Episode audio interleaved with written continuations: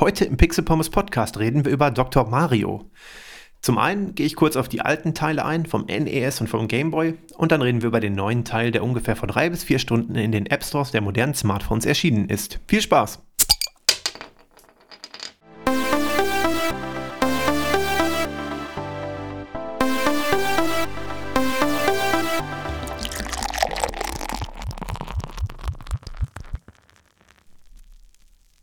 Und damit wie immer herzlich willkommen zum Pixel Pommes Podcast.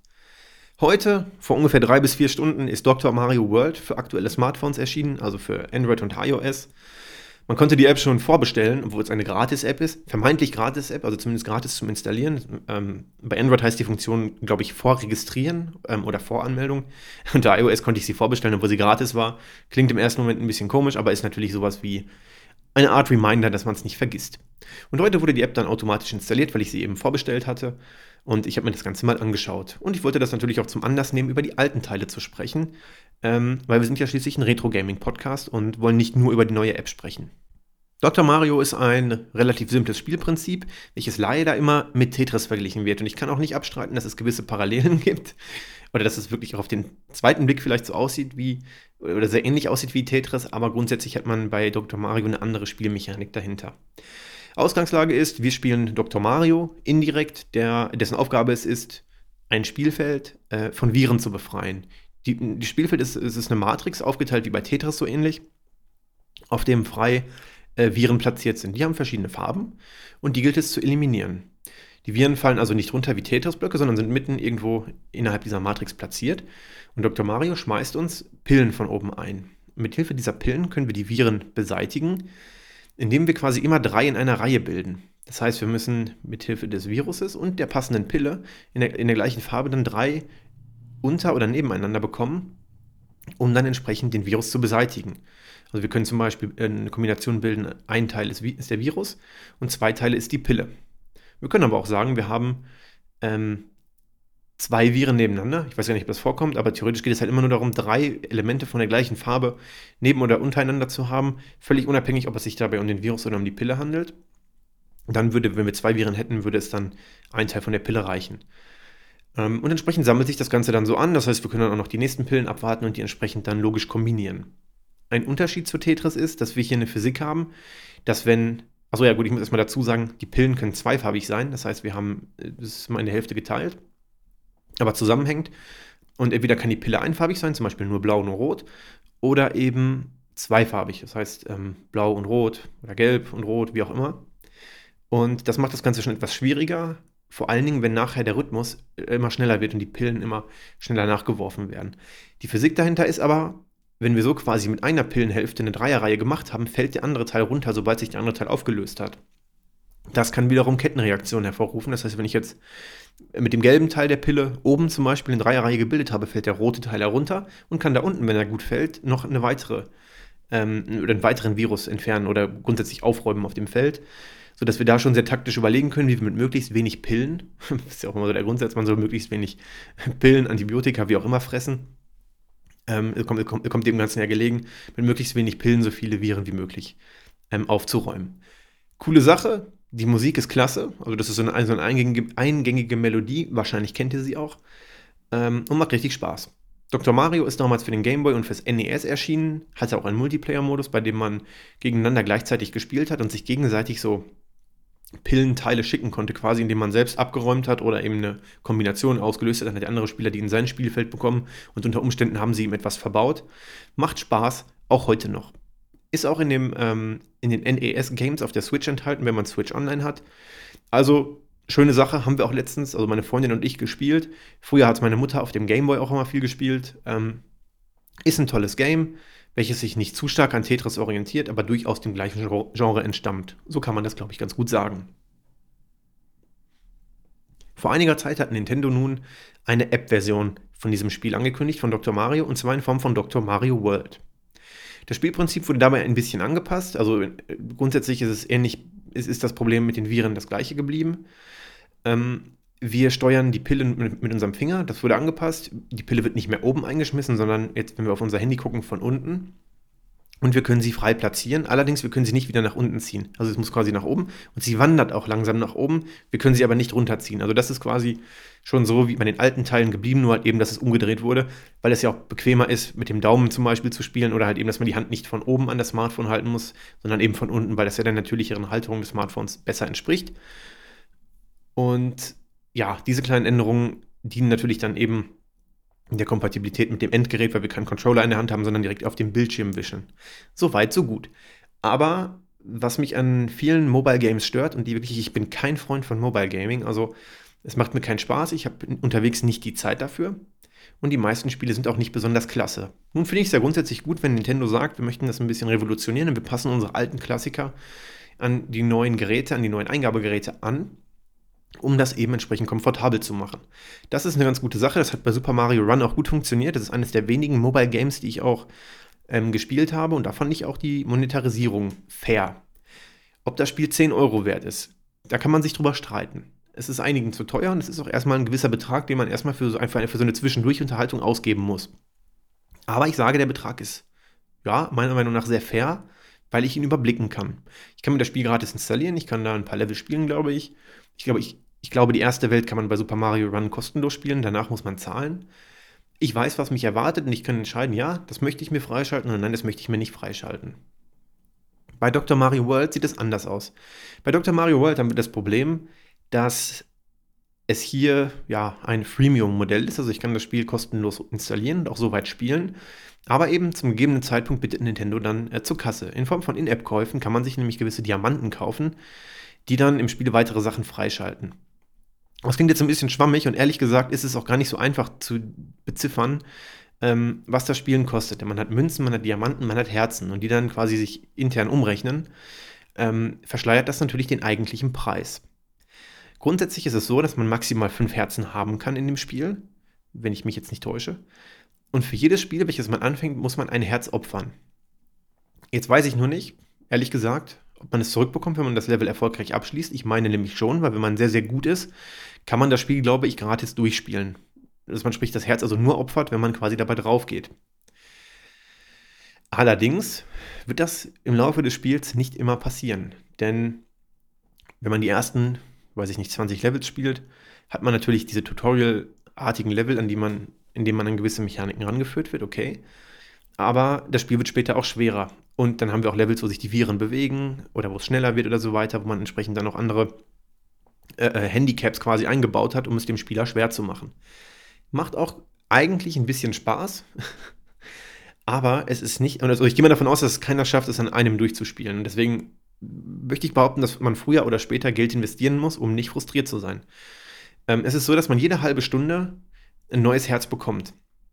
Und dann kann man entsprechend weiterspielen. So, wenn ich jetzt aber in einem Stück weiterspielen möchte, muss ich Geld investieren, um das zu tun. Dann muss ich mir Diamanten kaufen. Ich kann mir auch für 60 Minuten unbegrenzt Herzen kaufen. Dann kann ich entsprechend die Spiele dann äh, direkt hintereinander durchspielen, was auch Geld kostet. Und das ist genau mein größter Kritikpunkt an dem Spiel, weswegen ich auch keine Lust habe, es mir genauer anzusehen und auch, auch nicht weiter zu spielen. Und ich weiß, das ist jetzt relativ unsachlich für den Podcast, aber ich denke, den meisten Retro-Gamern wird es genauso gehen, dass sie keinen Bock auf so ein Bezahlmodell haben, weil ich meine, Freunde, Retro Gaming war einfach. Wir haben uns ein Spiel gekauft, gewünscht, auf dem Trödelmarkt irgendwie gebraucht gekauft, wenn wir es uns neu nicht leisten konnten, wie auch immer.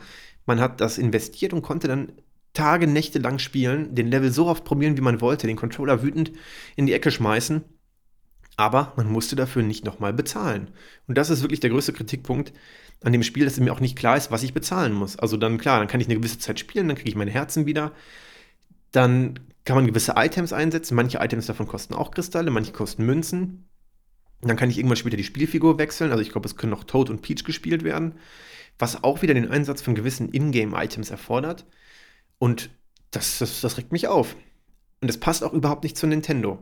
Und wie gesagt, die Episode ist jetzt nicht so sachlich, wie ich sie vielleicht gerne machen würde oder wie ich es bei anderen Spielen probiere, wo ich nämlich sehr, sehr sachlich Informationen raussuche. Das ist eher jetzt so ein, so ein Statement von mir, dass ich da keinen Bock drauf habe. Denn es widerspricht jeglichem Grundsatz von Nintendo. Nintendo-Produkte waren immer einfach.